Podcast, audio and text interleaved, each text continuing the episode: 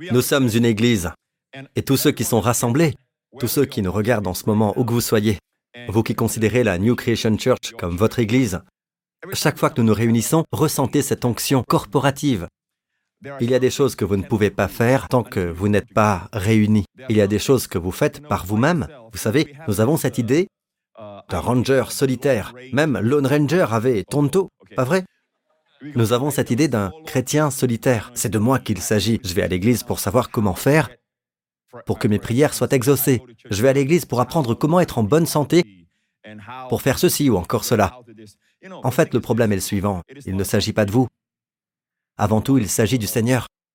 Et partout où nous allons, nous enseignons aux pasteurs et aux dirigeants que pour avoir des ministères réussis, vous devez construire votre Église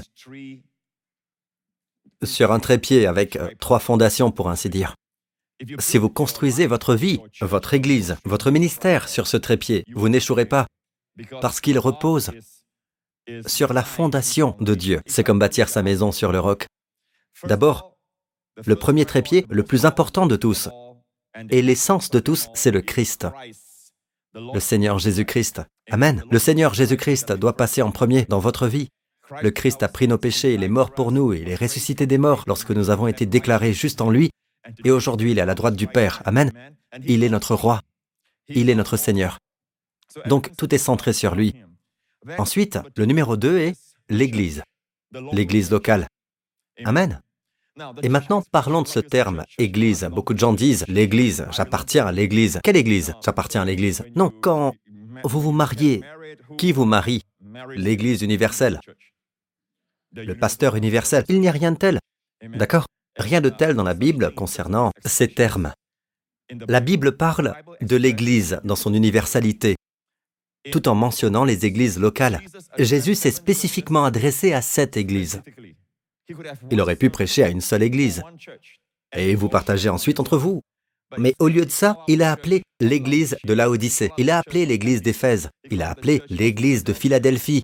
Il reconnaît les églises locales, comme l'illustrent les différentes parties d'un chandelier qui représente l'église dans son ensemble. Amen. Et puis, il y a Israël. Je ne pense pas que cela nous pose un problème dans notre Église. Nous aimons Jésus, nous aimons Israël. Parfois, nous mettons l'accent sur Israël, puis nous revenons à Jésus, puis de Jésus à Israël à nouveau. Mais nous avons oublié l'Église. Nous avons oublié l'Église locale. Dans l'Église locale, il y a la sécurité. Est-ce que vous m'écoutez?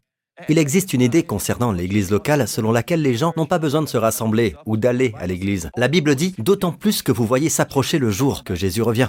N'abandonnons pas notre assemblée. Amen. Dans 1 Pierre 5, il est dit très clairement, De même, vous qui êtes jeunes, soumettez-vous aux anciens, pas seulement en termes d'âge, mais aussi jeunes spirituellement.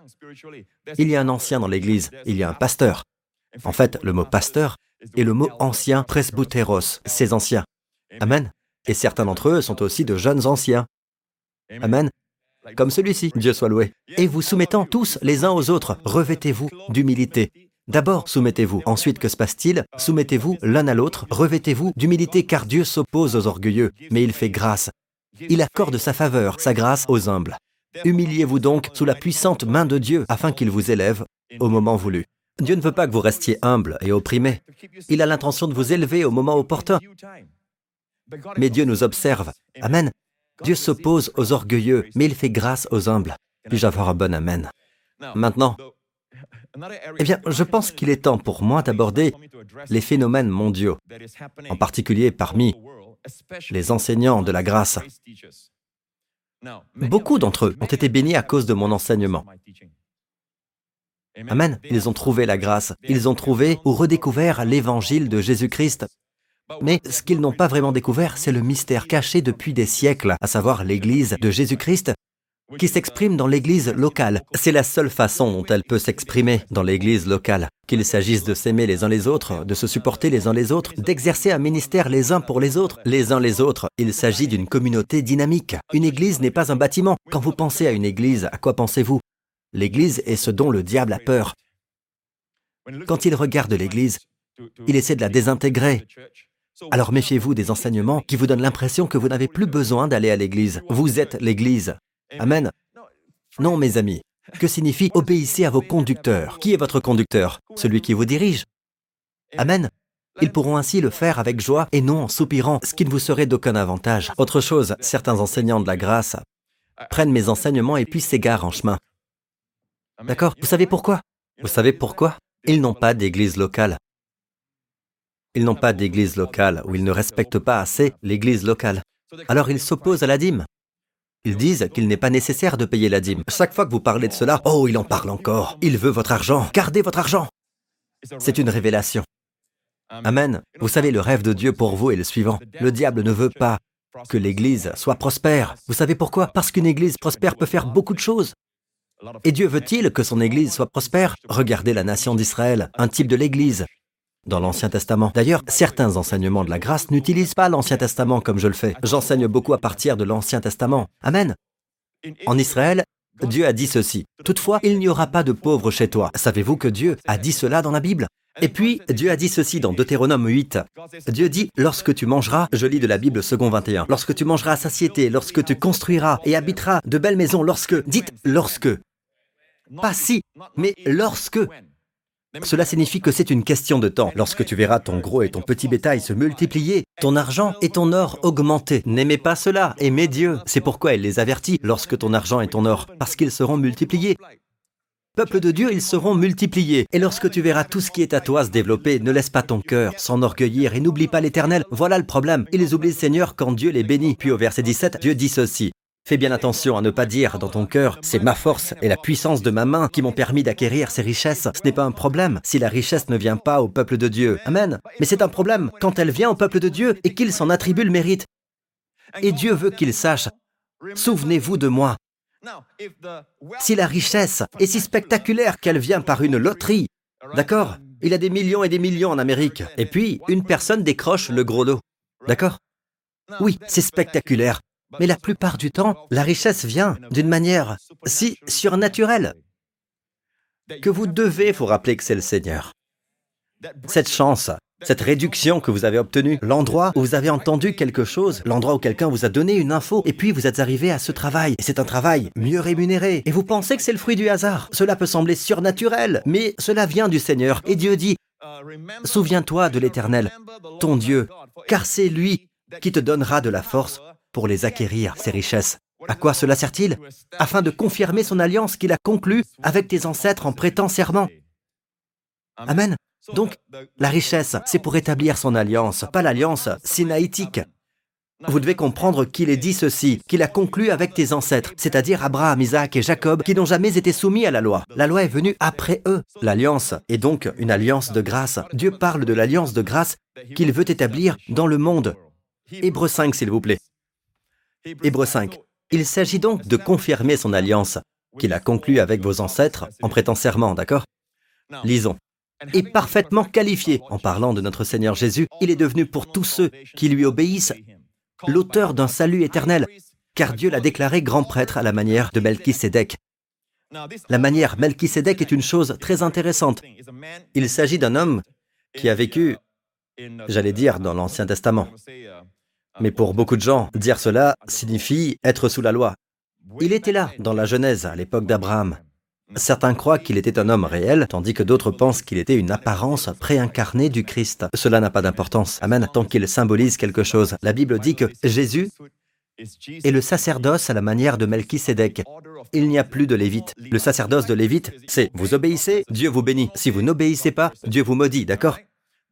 C'est le ministère ou le sacerdoce du Lévite. Mais le sacerdoce de Melchisédek, la première chose qui sort de sa bouche, c'est qu'Abraham soit béni. Puis, béni soit le Dieu très haut. Il a béni à la fois l'homme et Dieu, ou je devrais dire Dieu et l'homme. Amen. Il n'y a pas de malédiction dans sa bouche. Vous m'écoutez?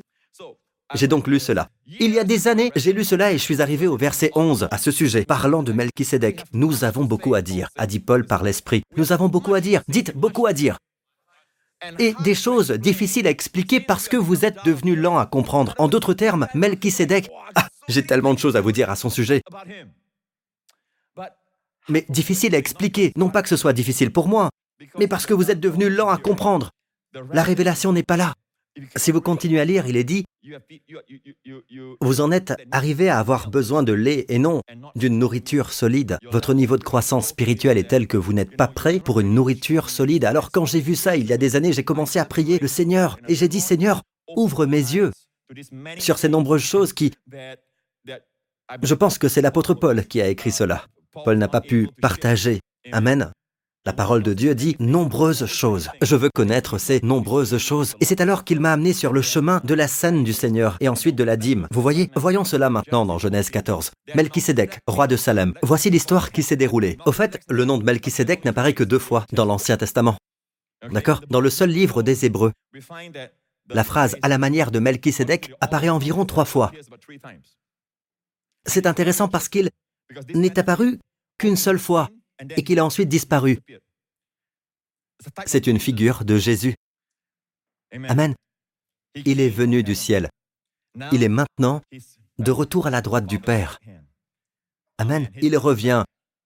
Loué soit le Seigneur. Il est dit que c'est Melchisédek. C'est le seul récit que nous ayons, roi de Salem. Salem est le mot d'où vient Shalom, qui signifie roi de la plénitude, roi de la santé, roi de la complétude, roi de la paix, Shalom n'est pas seulement la paix, c'est la plénitude.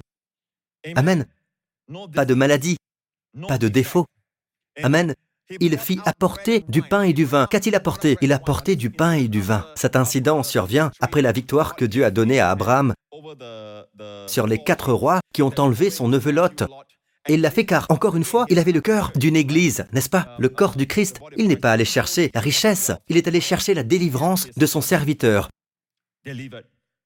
Le serviteur était son neveu, qui avait été capturé, kidnappé, Amen, avec toutes les richesses de Sodome. Donc, quand il est revenu, il était victorieux, il était fatigué, épuisé par la bataille. Il a rencontré Melchisédek, qui a apporté du pain et du vin. Une image de quoi? La scène. Amen. N'oubliez pas que Jésus est un souverain sacrificateur à la manière de Melchisédek. N'est-ce pas? Il a donc apporté du pain et du vin. C'est pour votre santé. Le pain et le vin, la scène, c'est pour proclamer quoi? La mort du Seigneur. Regardez Abraham. Puis il bénit Abraham. Remarquez la bénédiction que je viens de partager. Qu'Abraham soit béni par le Dieu très haut. C'est la première fois que l'expression Dieu très haut apparaît. En hébreu, El Elion, le Dieu très haut.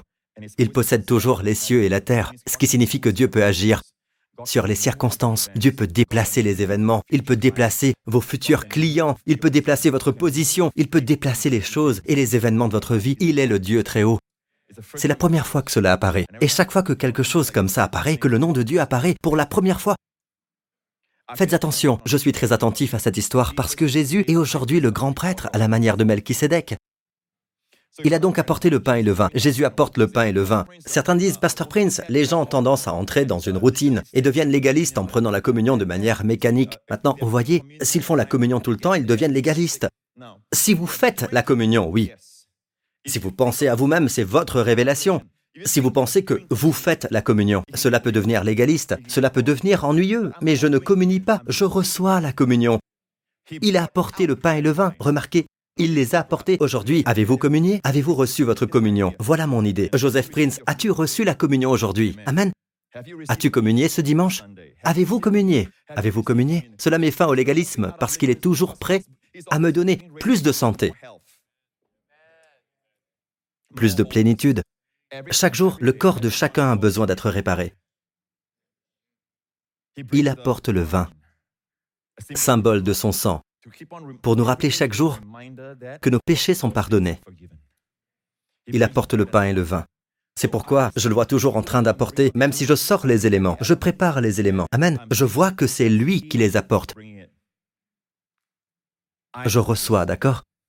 Alors, regardez ceci. Béni soit le Dieu très haut. Il a béni le Dieu très haut, qui a livré tes ennemis entre tes mains. Abraham lui donna. Quoi? La dîme. Dites la dîme.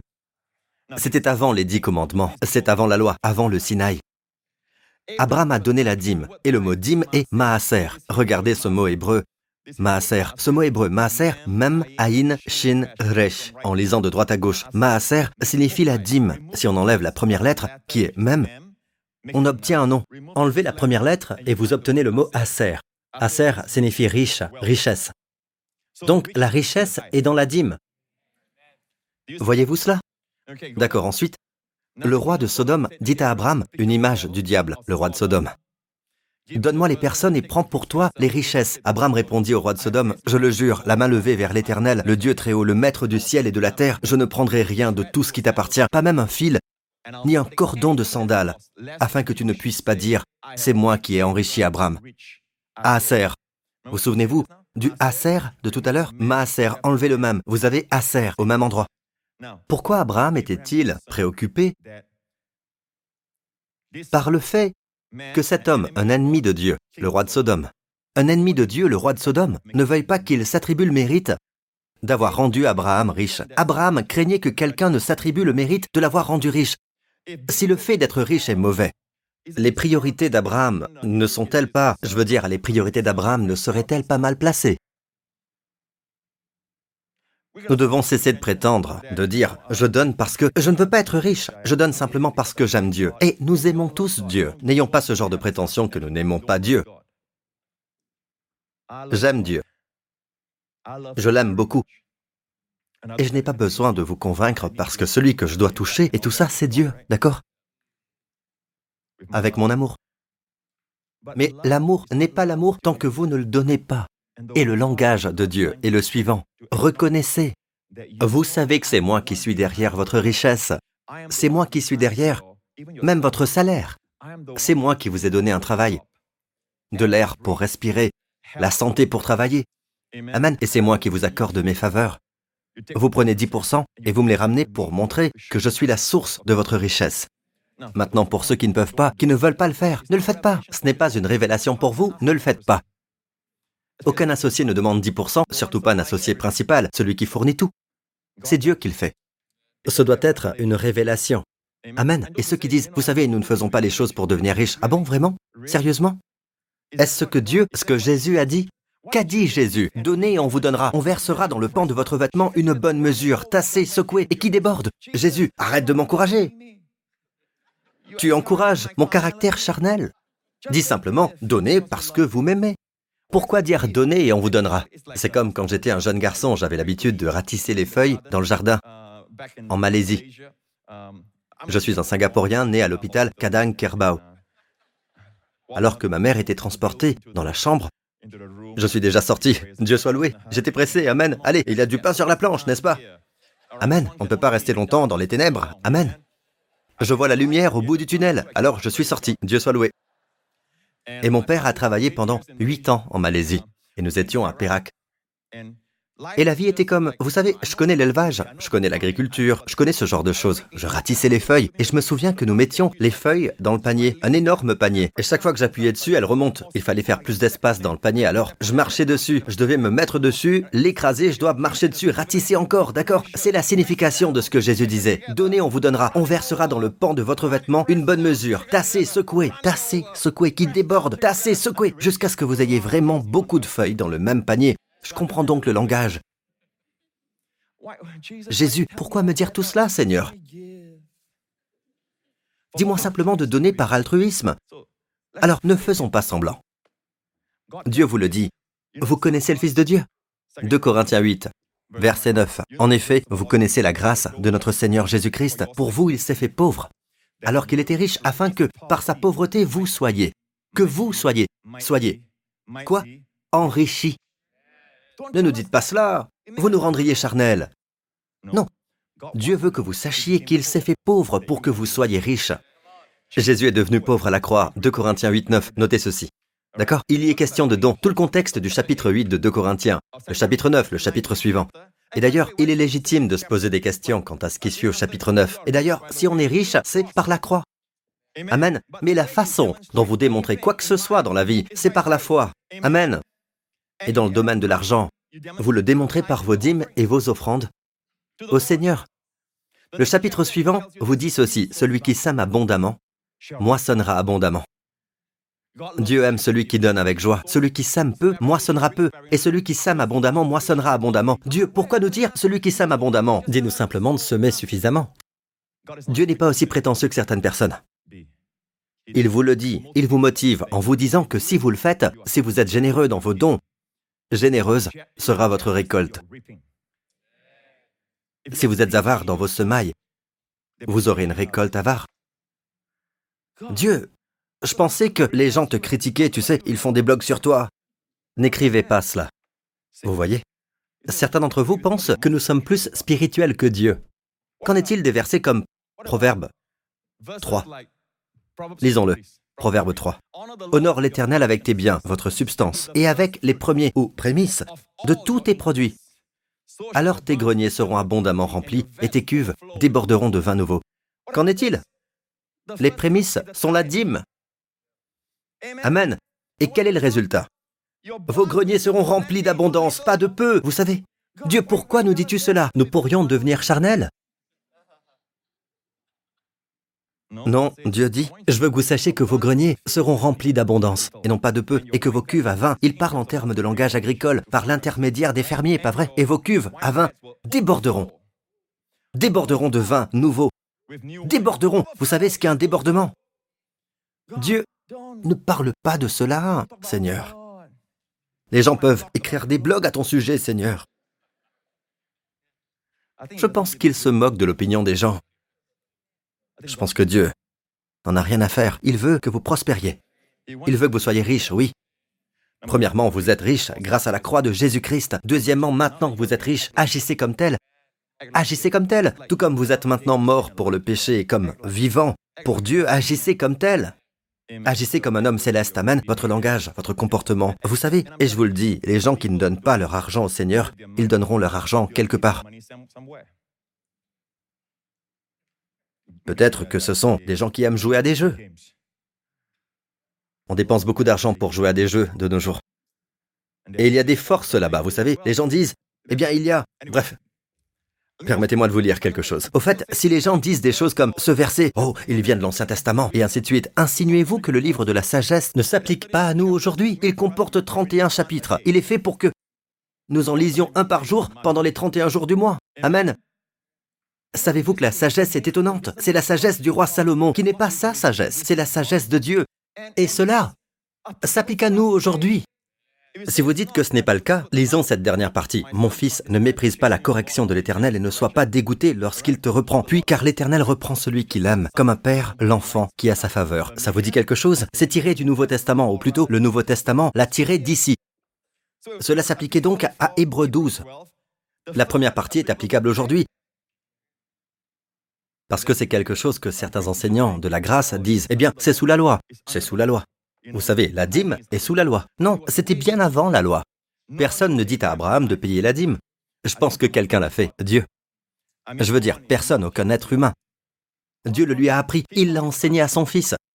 Fils a enseigné, vous savez, même s'il n'est pas dit qu'Isaac a payé la dîme, nous savons qu'Isaac a payé la dîme parce que son petit-fils, le petit-fils d'Abraham, a payé la dîme. Jacob a payé la dîme. Jacob dit, de tout ce que tu me donneras, et il n'avait que les vêtements qu'il avait sur le dos. Il s'était enfui de chez lui, ses vêtements et le bâton qu'il tenait à la main. Il dit, Dieu, à partir de maintenant, tout ce que tu me donneras, je t'en rendrai un dixième. Pourquoi un dixième? Pas un neuvième, pas un douzième. Je t'en rendrai un dixième. Pourquoi a-t-il dit cela? Il l'a appris de son grand-père. D'abord, il l'a appris de son père, qu'il a appris de son grand-père.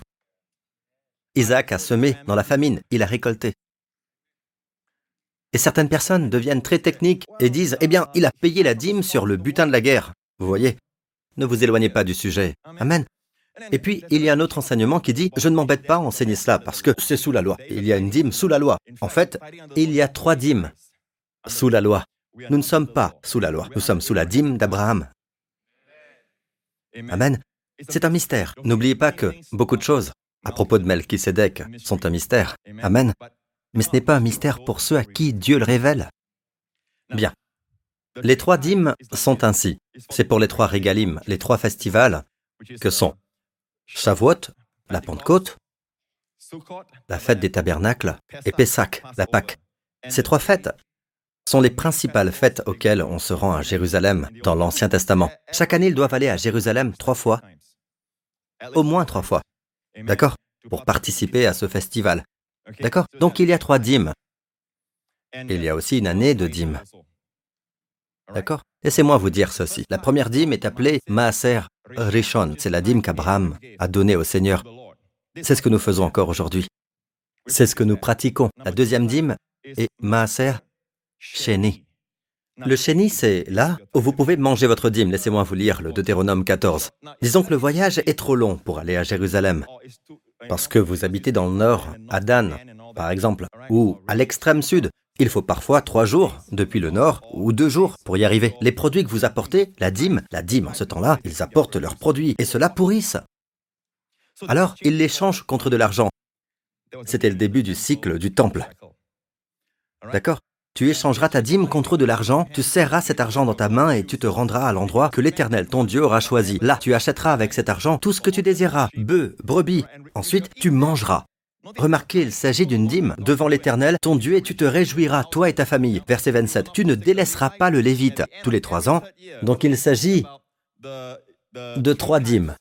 D'accord? Tu sortiras toute la dîme des produits et tu la déposeras dans ta ville. Verset 29. Alors le Lévite, qui n'a ni part ni héritage avec toi, l'étranger, l'orphelin et la veuve qui habiteront dans ta ville viendront et ils mangeront à satiété. Ainsi l'Éternel, ton Dieu, te bénira dans tous les travaux que tu entreprendras de tes mains. Regardez-moi. Certains disent, dans l'Ancien Testament, on vous dit de payer la dîme. Vous payez la dîme et ensuite vous mangez votre dîme. C'est déroutant. Abraham n'a pas mangé sa dîme.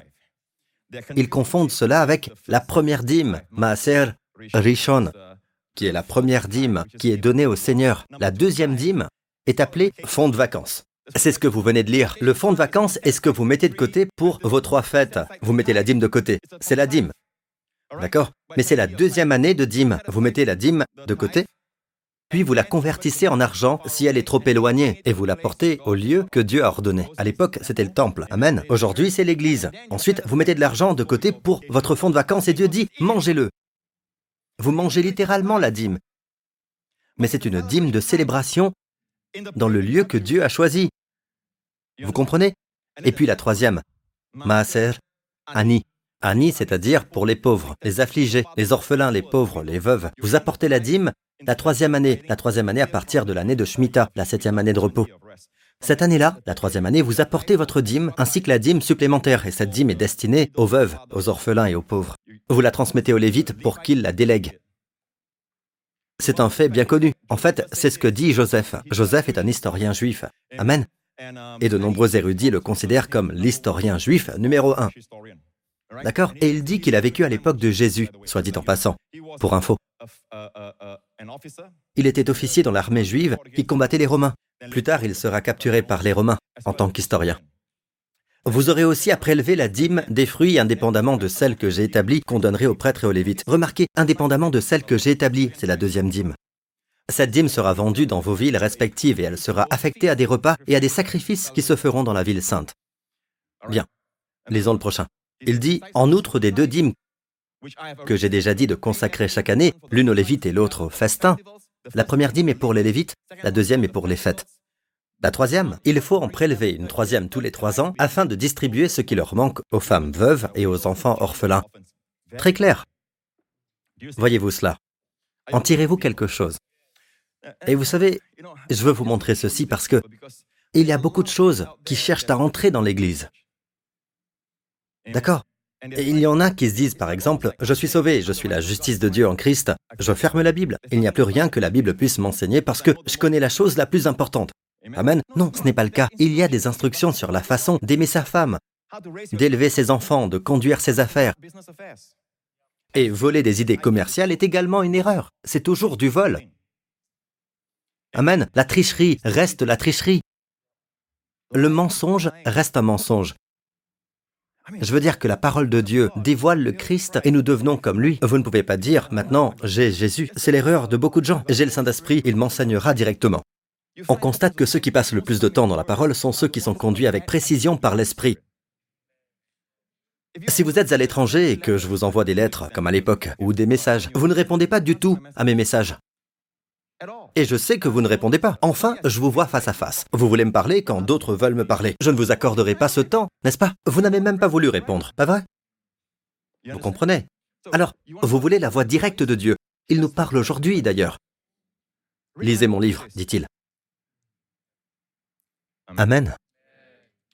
Dans Luc 16, Jésus dit, celui qui est fidèle dans les petites choses, Jésus dit, l'est aussi dans les grandes. Et celui qui est malhonnête dans les petites choses, l'est aussi dans les grandes. Jésus parle ici, d'accord? Si donc vous n'avez pas été fidèle dans les richesses injustes, qui vous confiera les biens véritables? Et si vous n'avez pas été fidèle dans ce qui est à autrui, qui vous donnera ce qui est à vous? Voyez-vous cela? Maintenant, il dit, relisez le verset 11, Si donc vous n'avez pas été fidèle dans les richesses injustes, qui vous confiera les biens véritables? La Bible dit, celui qui est fidèle dans les petites choses l'est aussi dans les grandes. Dieu considère l'argent comme un outil, il est moindre par rapport aux âmes, aux vies.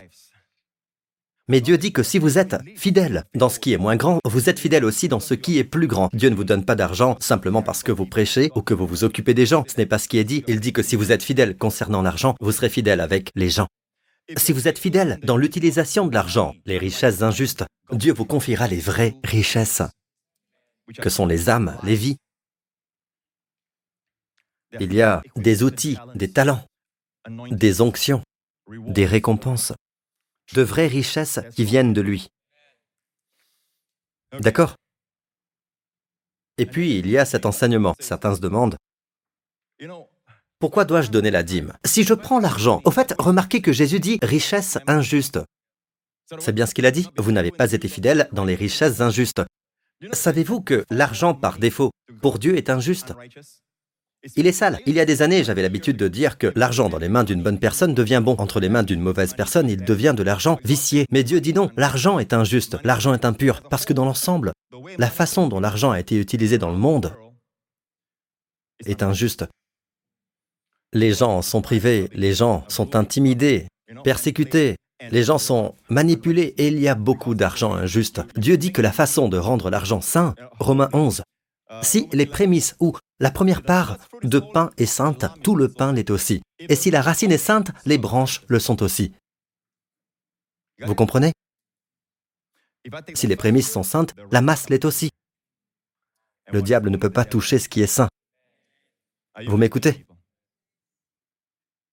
Luc 11.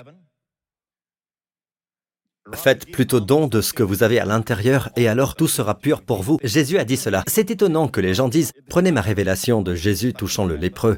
Et le pur a rendu pur l'impur. N'est-ce pas? Vous savez ce qu'ils disent? Pourquoi devrais-je donner la dîme? Si je prends l'argent, je suis pur. L'argent est impur, il est maintenant pur. Mais c'est tordu. Cela revient à dire péchons davantage afin de faire abonder la grâce. Je comprends d'où vient ce genre de raisonnement. Puis, avec ce genre de raisonnement tordu, je peux rajouter je vais à Guélang, je suis propre, je touche une prostituée, elle est impure, mais maintenant elle est propre. Je suis toxicomane, mais je suis chrétien, d'accord? Je suis propre, je prends la drogue, maintenant je touche la drogue et elle est propre. Je peux. Ne vous pervertissez pas.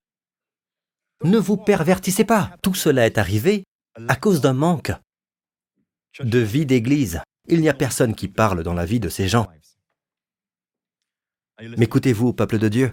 Amen. Puis Jésus a dit, faites donc. Il y a des choses que vous devez faire avec l'argent. L'argent ne fait pas partie de vous. Vous êtes propre, oui. Vous êtes juste, oui. Mais l'argent est injuste. Vous prenez donc les prémices et la masse devient sainte.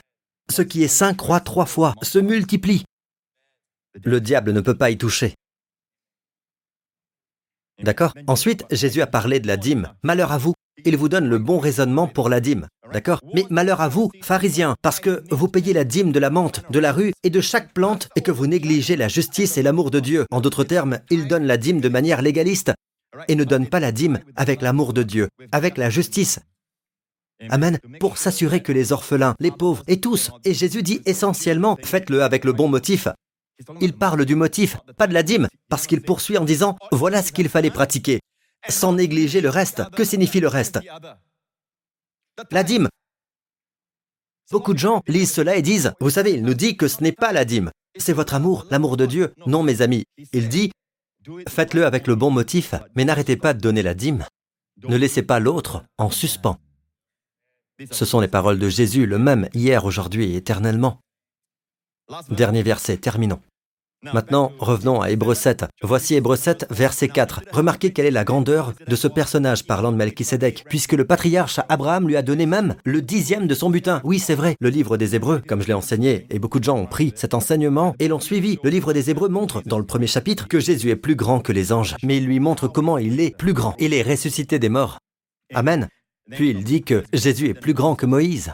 Moïse est un serviteur, Jésus est un fils. Cela montre clairement qu'il est le fils. Il est plus grand. Dans Hébreu 7, le sacerdoce de Melchisédek est plus grand que le sacerdoce lévitique. Oui, mais en quoi est-il plus grand? La dîme. Voici la réponse. Remarquez quelle est la grandeur de ce personnage, puisque le patriarche Abraham lui a donné même le dixième de son butin. Quelle que soit la personne à qui vous donnez la dîme, vous déclarez qu'elle est grande. Ainsi, lorsque Melchisédek apporte le pain et le vin, c'est pour proclamer la mort de Jésus. Lorsque vous répondez par une dîme, c'est pour dire qu'il est vivant. Verset 8. Eux qui perçoivent la dîme sont des hommes mortels. Les hommes mortels, les hommes qui meurent, reçoivent la dîme. Tandis que dans le cas de Jésus, c'est quelqu'un dont on atteste qu'il est vivant. Vous voyez? Ici, les hommes mortels reçoivent la dîme, n'est-ce pas? Les gens qui meurent reçoivent la dîme. Amen, les gens qui sont mortels. Mais là, il reçoit votre dîme. C'est quelqu'un dont on atteste qu'il est vivant. Il s'agit d'être témoin. Donc le pain et le vin sont pour proclamer sa mort. La dîme sert à proclamer qu'il est vivant. Les gens verront que vous êtes vivant et ils verront qu'il est vivant. Comme le vieux Jacob, il n'a pas cru ses fils quand ils ont dit Joseph est vivant. Alors quand il est sorti, il a vu les chariots. Alors il dit Ça suffit, mon fils Joseph est encore en vie. Les gens verront la preuve de la bénédiction de Dieu sur votre vie au point qu'ils diront Dieu est vivant ou Jésus est vivant. Amen. Ainsi la scène du Seigneur doit proclamer sa mort. La dîme sert à proclamer qu'il est vivant dans votre vie. Et le peuple de Dieu dit Je vais vous dire une chose, d'accord? Tout l'argent du monde ne peut pas payer ce que vous venez d'entendre.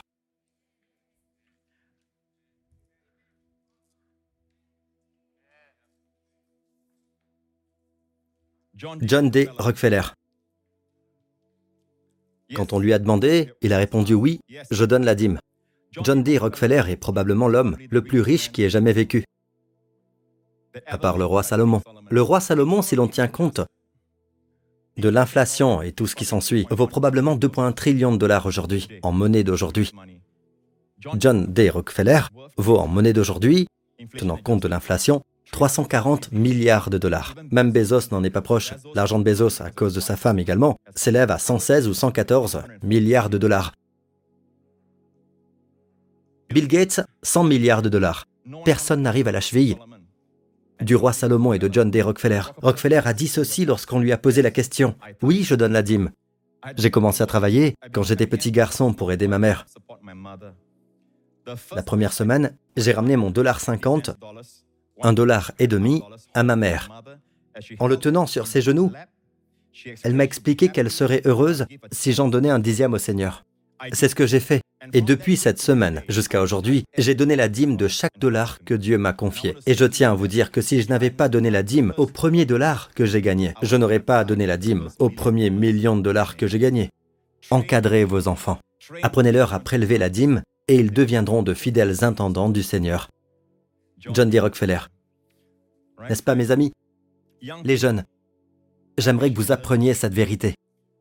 Les sous que vous recevez, quels qu'ils soient, commencez. Quand vous commencez petit, Amen, vous trouverez la façon dont Dieu l'a grandi. Ceux d'entre vous qui sont intéressés par une expérience réalisée à la fin des années 30, 40, ou dans les années 50, j'ai oublié, mais c'est en noir et blanc.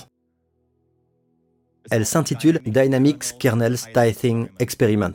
Henry Ford, le constructeur automobile, a mené une expérience avec un petit boisseau de blé qui n'a cessé de croître. Il a pris le dixième et l'a donné à l'église. Il a grandi et grandi. Il a pris le dixième, l'a donné à l'église et il a grandi jusqu'à ce que vous ayez besoin de beaucoup d'aide. L'expérience a été enregistrée à l'époque. Elle se trouve sur YouTube et s'intitule Dynamics Kernels Tithing Experiment.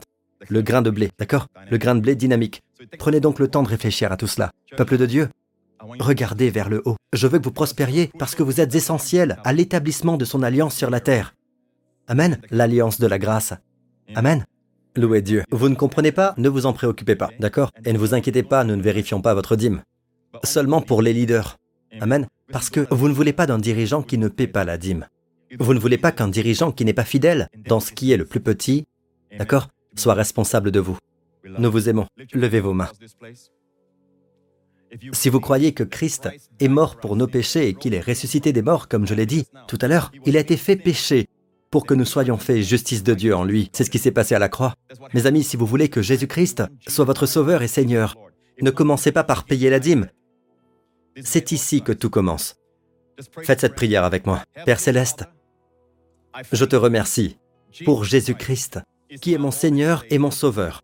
Il est mort sur la croix pour expier tous mes péchés, et je te remercie d'avoir donné sa vie pour moi. Je t'aime, parce que tu m'as aimé en premier. Merci de l'avoir ressuscité d'entre les morts. Jésus-Christ est mon Seigneur et mon Sauveur. Au nom de Jésus. Amen. Mettez-vous debout, je vous prie. Dieu soit loué. Vous êtes maintenant un enfant de Dieu. Amen. Dieu soit loué. Levez vos mains. Père, je te remercie pour chaque personne qui entend ma voix. Et Père, je te remercie pour les mystères de Melchisédek que tu nous as révélés aujourd'hui. Je te remercie, Père, car tu veux que ton peuple prospère. Tu veux que ton peuple soit libéré des dettes et de l'instabilité de l'économie mondiale. Seigneur, tu veux qu'il se concentre sur les trésors du ciel. Père, je sais que tu aimes tous ceux qui sont sous le son de ma voix. Il n'y a pas un seul cheveu qui tombe de leur tête sans que tu ne le saches. Père, je suis reconnaissant que tu les fasses prospérer à partir de ce jour. Père, donne-leur la puissance de créer de la richesse pour l'établissement de ton royaume sur terre. Au nom de Jésus, Amen. Seigneur, garde-les à l'abri du mal, du danger et de la méchanceté tout au long de cette semaine. Je te le demande au nom de Jésus. Et le peuple de Dieu dit Amen.